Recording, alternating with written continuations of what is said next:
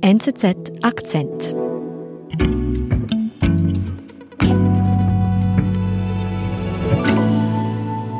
Im Homeoffice hat mich das gestresst, weil ich das Gefühl hatte, ich darf nur in der Mittagspause inaktiv sein, ja. sozusagen. Überwachung im Homeoffice. Was macht das mit einem? NZZ-Redaktorin Vanessa Möller wagt den Selbstversuch. Vanessa, du hast dich also entschieden, dich freiwillig selbst zu überwachen bei der Arbeit. Warum macht man das? Was, was, was war die Idee dahinter? Ähm, ja, also ging eine Vorarbeit voraus, dass wir im Tech-Team und auch im Wirtschaftsressort einfach gemerkt haben, dass aufgrund der Corona-Krise natürlich viel, viel, viel mehr Leute jetzt im Homeoffice eben arbeiten und durch die Medien immer mal wieder Berichte gingen von wegen Überwachung im Homeoffice. Arbeitgeber installieren jetzt überall Spy-Software sozusagen. Die Suchanfragen in den USA beispielsweise gingen nach solcher Software extrem in die Höhe und auch in Europa. Und dann kam eben die Idee auf, dass wir das doch einfach selbst mal testen und dann habe ich diese Software bei mir installiert. Und um zu beobachten, wie es dir dabei geht bei diesem Selbstversuch, hast du ja auch ein, ein Tagebuch geführt, nicht wahr? Genau, also ich habe äh, zum einen eben schriftlich alles aufgezeichnet und habe aber in Vorbereitung auf den Podcast natürlich mhm. auch alles mit dem Handy fix aufgezeichnet. Überwachungstagebuch Tag 1. Seit heute überwache ich mich selbst. Das heißt, ich habe auf meinem Laptop, auf meinem Arbeitslaptop eine sogenannte Spy-Software installiert. Es wird circa alle 15 Sekunden ein Screenshot von meinem Bildschirm gemacht und gespeichert. Es wird geschaut, welche Programme ich benutze, wie lange ich die Programme benutze. Es wird geschaut, welche Webseiten ich besuche, wie lange ich die Webseiten besuche, ähm, welche Dateien ich öffne und schließe und bearbeite ob äh, welche an wen ich Mails verschicke. Also das ganze Programm genau. fehlt eigentlich nur noch so die Videokamera, die dich filmt. Genau, das ja, war im Endeffekt so das Einzige, dass ich äh, gedacht habe, okay, wenigstens wird jetzt Gut. nicht jede Minute ein Foto von mir geschossen. Genau, sozusagen. du kannst in der Trainerhosen eigentlich noch zu Hause sitzen. Wie hast du dich denn jetzt am ersten Tag gefühlt? Mit welcher Emotion bist du da in dieses Experiment? Also anfangs war es einfach total spannend, mhm. so allein die, das zu installieren und dadurch, dass ich jetzt eben auch das Glück hatte, dass ich selber Zugriff auf die Software hatte und auch sehen konnte, was wird wirklich alles ausgewertet, war das anfangs einfach für mich selber total spannend zu sehen, was habe ich denn jetzt wirklich in Zahlen ähm, den ganzen Tag über gemacht sozusagen. Mhm. Überwachungstagebuch Tag 2. Also ich habe jetzt wo ich weiß, dass ich eben überwacht werde im Homeoffice, das Gefühl, dass so wie jetzt, wenn ich mir nochmal äh, schnell einen Tee mache oder so, dass ich schon darauf achte, dass das jetzt keine fünf Minuten dauert, einfach weil ich nicht möchte, dass das Programm in diesen Inaktivitätsmodus verfällt.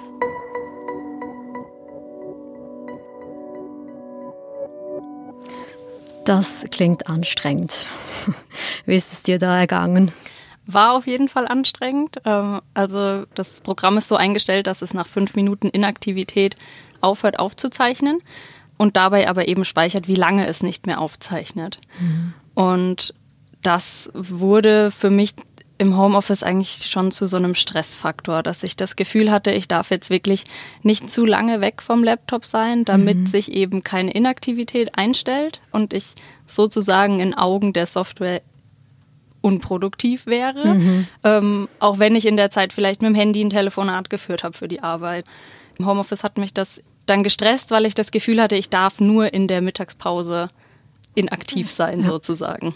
Und jetzt dieses Gefühl von gestresst sein ist das eine, aber auch irgendwie diese ständige Vorstellung, der Arbeitgeber kann alles sehen. Das ist ja irgendwie schon beängstigend. Ja, auf jeden Fall. Also ich habe auch gemerkt, dass ich private Sachen gar nicht mehr nachgeschaut habe mhm. am Laptop.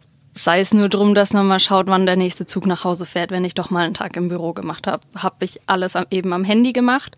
Ähm, in dem Sinn ist es vielleicht dann doch irgendwie was Positives, dass man einfach mhm. doch weniger Zeit mit privaten Sachen am Arbeitslaptop verbringt, sozusagen. Ähm, Aber du hast ja eigentlich wirklich nichts mehr getraut, was nicht im Ansatz ein bisschen mit Arbeit zu tun haben könnte, so in den ersten Tagen. Genau, das mhm. habe ich in den ersten Tagen komplett runtergefahren. Das hat sich dann aber entwickelt ein bisschen. Äh, hören wir doch kurz in dein Tagebuch rein. Überwachungstagebuch Tag 8. Heute muss ich allerdings sagen, habe ich im Büro mittlerweile eher so eine Egalhaltung sozusagen der Spy-Software gegenüber oder allgemein der Überwachung gegenüber entwickelt. Eine Egalhaltung. Was ist denn da passiert? Ja, ich habe eben dadurch, dass ich gemerkt habe, dass mich das stresst, da ständig dran zu denken und ständig für die Software produktiv zu wirken, irgendwann versucht, die Gedanken daran einfach immer wieder direkt wegzuschieben. Mhm. Dass ich einfach im, dadurch einfach wieder in meinen Arbeitsflow komme sozusagen und einfach konzentriert bei meiner Geschichte bleibe, an der ich arbeite und mich nicht davon ablenken lasse. So eine Strategie. Genau, genau. Hat diese Strategie denn funktioniert? Ein Stück weit hat sie auf jeden Fall funktioniert. Ähm, also, dass ich wirklich streckenweise in meinen Workflow sozusagen kommen konnte. Komplett hat sie definitiv nicht funktioniert. Also, mhm. das Stressgefühl ist da geblieben. Ich habe mich weiterhin unter Druck gesetzt gefühlt. Der einzige Lichtblick sozusagen war dann eben der Freitag, der letzte Tag der Überwachung, Tag 10, wo ich vormittags dann irgendwann sich das Gefühl schon breit gemacht hat, diese Vorfreude, dass ich alles deinstallieren kann und dass das mit dieser Überwachung aufhört. Überwachungstagebuch Tag 10. Ich muss sagen, dass ich sehr froh sein werde, wenn ich am Montag ins Büro komme und weiß, dass die Software nicht mehr läuft, da es schon auch irgendwo einfach ein Stressfaktor für mich dargestellt hat. Was würdest du sagen nach zehn Tagen? Wie hast du dich gefühlt? Hm, also ich glaube, ja, es ist, war schon so, dass es mir zwischenzeitlich nicht so gut ging. Ich meine, der Stress mhm. setzt einem ja dann doch irgendwann zu. Also ich könnte mir gut vorstellen, dass das dauerhaft das Stresslevel nicht weggegangen wäre. Würdest du aber sagen, trotz diesem Stress, trotz diesem unguten Gefühl, das es offensichtlich hinterlassen hat, dass du effizienter warst bei der Arbeit? Tatsächlich würde ich sagen, nein. Mhm. Also ich habe es anfangs ja selber auch gehofft, dass ich ähm, dadurch einfach auch besser mich strukturiere.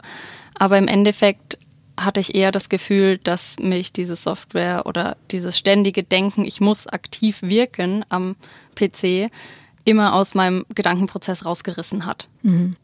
Und vielleicht auch irgendwie eine Form von, ich kann mir vorstellen, Kreativität verloren geht, wenn man mit einem Kollegen sich austauscht und im Hinterkopf dreht sich das Rad, oh Gott, ich muss wieder zurück an den PC meine Maus bewegen, sonst denkt der Chef, ich tue nichts. Genau, das ist eben auch ein ganz großer Punkt, der ja auch bei uns im Arbeits-, also bei uns Journalisten im Arbeitsalltag und bei vielen anderen vermutlich auch einfach das Ding ist, man arbeitet nicht acht Stunden permanent nur am Laptop. Hm. Es gibt sicherlich diese Tage, aber es gibt auch andere Tage, wie jetzt wir, stehen hier im, Büro, im Aufnahmestudio und arbeiten. Und arbeiten. Ähm, genauso hat man Telefonate, genauso hat man vor Ort Termine oder Sitzungen mit Kollegen.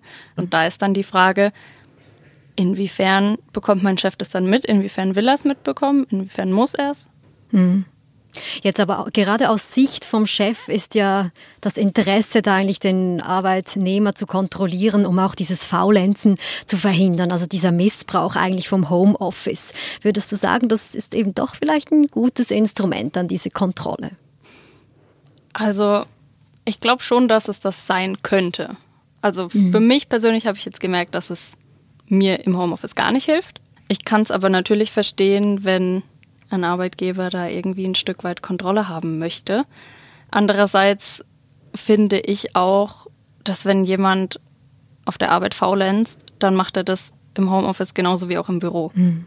Und dann sollte man das im Endeffekt ja an seinem Output merken, den man auch ohne Überwachungssoftware sehen kann. Müssen wir damit rechnen, dass diese Software bald kommt, wenn uns dieses Thema Homeoffice äh, weiterhin beschäftigt? Also ich bin ja selber jetzt nicht der Rechtsexperte, aber mit den Leuten, mit denen ich gesprochen habe, da kann ich sagen, das wird sowohl in der Schweiz als auch in Deutschland nicht der Fall sein, mhm. weil wir hier einfach strenge rechtliche Vorgaben haben, was die Überwachung von Mitarbeitern betrifft und das eben in dem Maße, wie ich es jetzt die letzten zwei Wochen gemacht habe, nur in extremen Ausnahmesituationen möglich wäre mhm. und eben auch vorher vom Arbeitgeber rechtlich abgesichert sein müsste, zumal die Mitarbeiter auch darüber informiert werden müssen, wenn solche Software installiert wird und was alles aufgezeichnet wird. Und da muss ich sagen, bin ich auch froh, dass mhm. äh, das eben die rechtlichen Grundlagen sind und dass bei uns lange nicht so einfach ist, wie es in den USA beispielsweise der Fall ist. Mhm. Ähm, genau, und ich einfach weiß, das war jetzt ein spannender Versuch, aber jetzt ist auch rum.